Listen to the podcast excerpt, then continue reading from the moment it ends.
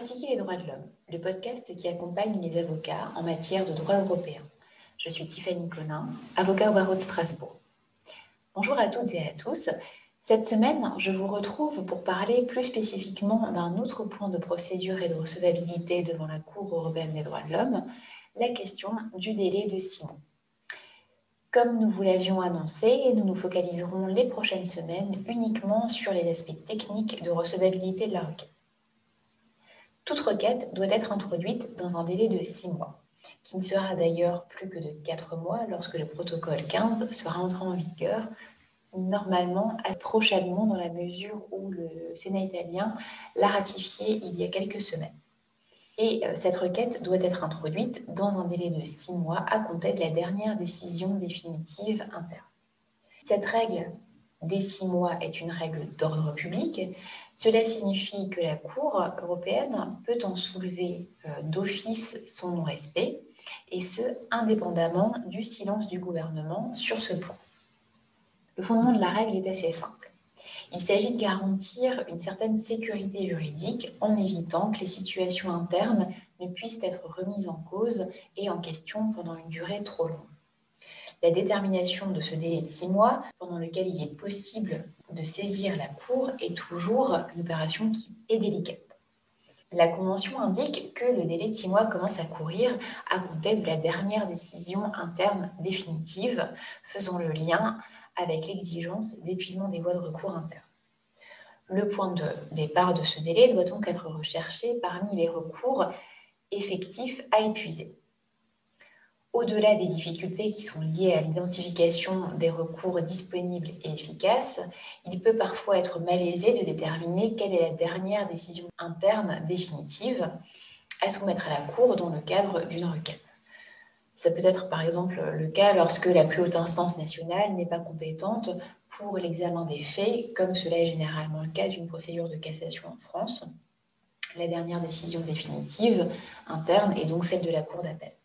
Un épisode sera dédié à cette question très spécifique de la détermination de la dernière décision interne définitive qui appelle un certain nombre d'observations et euh, de conseils de notre part. Pour que le délai commence à courir, encore faut-il que le requérant ou son conseil ait eu connaissance de manière suffisante de la décision. Étant entendu que cette date est en principe celle de la signification de la décision si ce moyen est prévu par le droit interne. Lorsqu'un requérant est en droit de se voir signifier d'office une copie de la décision interne définitive, il est plus conforme à l'objet et au but de l'article 35.1 de la Convention de considérer que le délai de six mois commence à courir à compter de la date de signification de la copie de la décision.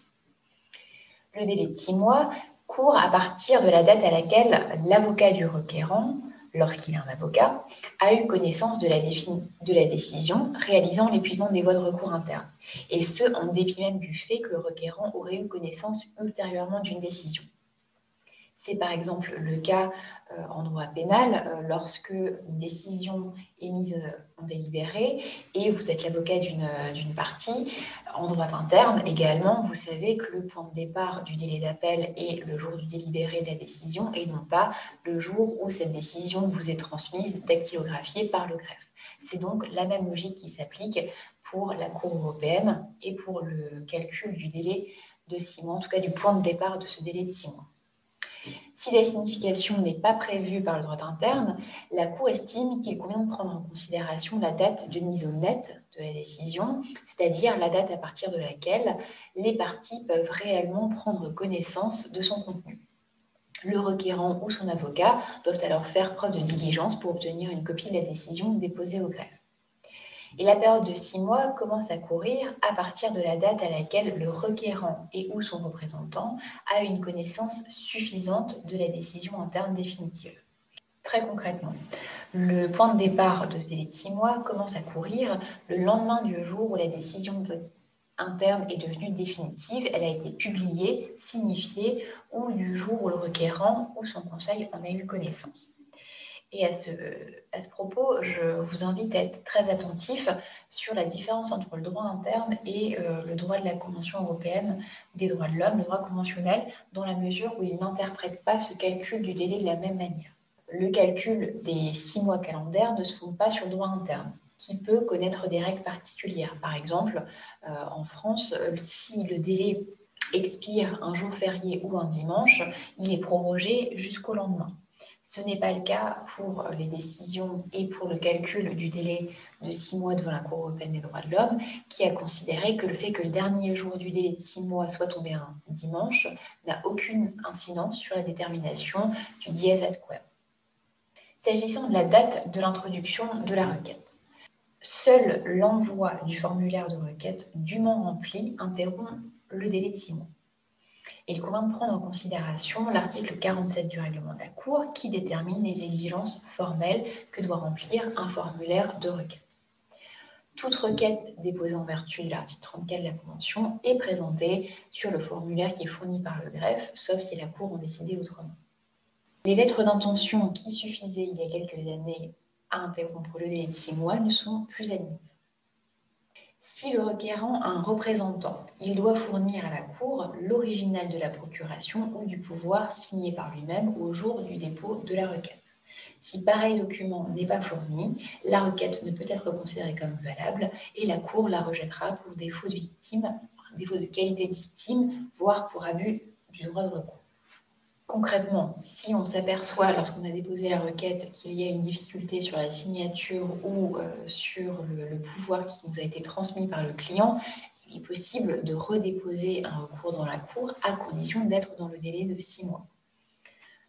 Si ce délai est passé et que vous déposez votre recours le dernier jour, vous vous rendez compte que euh, ce recours n'est pas euh, dûment signé, que le pouvoir n'est pas dûment signé, à ce moment-là, votre requête sera déclarée recevable. D'après ce même article, la date d'envoi de la requête est celle qui compte pour l'interruption du délai de six mois caché de la poste faisant foi. bien évidemment, euh, je ne peux que vous conseiller de rapporter la preuve par écrit de manière officielle de cette date d'introduction de la demande qui, en France en tout cas, euh, se fait par l'envoi d'une lettre recommandée avec accusé de réception. L'envoi par télécopie n'est pas possible et n'interrompt pas le délai de recours. La question du délai de, six mois n'est pas seulement liée à son versant formel de la règle d'épuisement des voies de recours internes, mais il est également imbriqué dans son versant matériel. En effet, seuls les griefs présentés à la Cour avant l'expiration du délai de six mois seront pris en considération par la Cour. Et l'invocation d'un article de la Convention avant l'expiration du délai de six mois ne suffit pas à couvrir tous les griefs qui pourraient être tirés de la violation de cet article si ces derniers ont été déposés hors délai. En ce qui concerne les griefs non contenus dans la requête initiale, le cours du délai de six mois n'est interrompu qu'à la date où le grief est présenté pour la première fois devant un organe de la Convention, à savoir la Cour. Un requérant peut éventuellement plus tard clarifier ou préciser des faits qui ont été initialement présentés, mais si ces ajouts reviennent dans les faits à soulever des griefs nouveaux et distincts de ceux qui avaient été soulevés, ceux-ci doivent satisfaire aux conditions de recevabilité et notamment à la règle des six mois. Donc des griefs qui sont formulés après l'expiration du délai de six mois ne peuvent être examinés que s'ils ne sont pas des griefs distincts, mais simplement d'autres aspects des griefs initiaux soulevés dans le délai de six mois. Et plus spécifiquement, euh, pour certains, euh, pour certains articles, et plus spécifiquement, euh, les griefs doivent être précisément euh, détaillés. Le simple fait que le requérant ait invoqué l'article 6 dans sa requête ne suffit pas pour constituer l'introduction de tous les griefs ultérieurement formulés en application de cette disposition, lorsqu'aucune indication n'a été donnée à l'origine quant à la base factuelle et à la nature de la violation alléguée.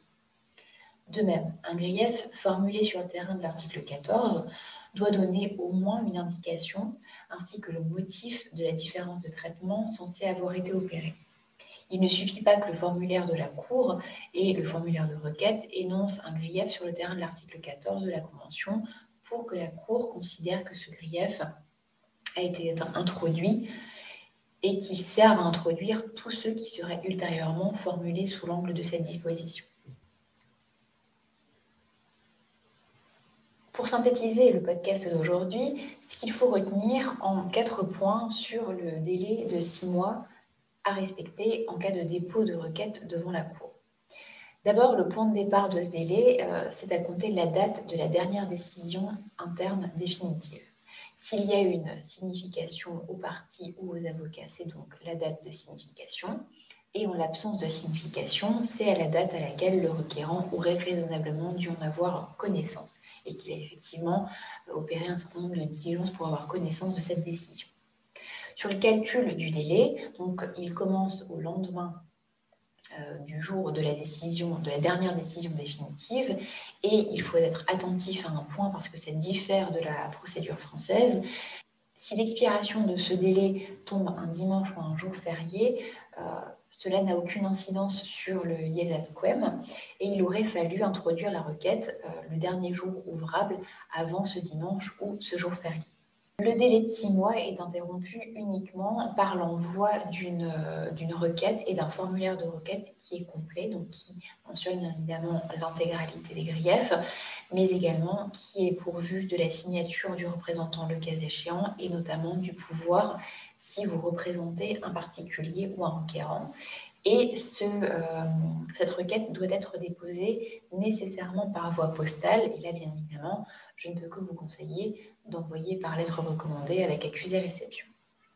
Et enfin, dernier point, quatrième point, s'agissant du contenu de la requête, il faut que cette requête complète euh, contienne également tous les griefs euh, qui sont invoqués. Il ne sera pas possible de soulever d'autres griefs en cours de procédure devant la Convention s'ils n'ont pas été soulevés dans le délai de six mois à compter de la dernière décision interne définitive. Voilà les quelques points que je voulais soulever et que je voulais vous exposer sur le calcul du délai de six mois, sur la notion du délai de six mois devant la Cour. Je vous souhaite une très belle semaine et je vous retrouve bientôt pour de prochains podcasts. N'oubliez pas, euh, pour ceux qui n'ont pas encore fait, de vous abonner à nos podcasts. Pratiquer les droits de l'homme, elle est disponible sur toutes les plateformes d'écoute. À très bientôt.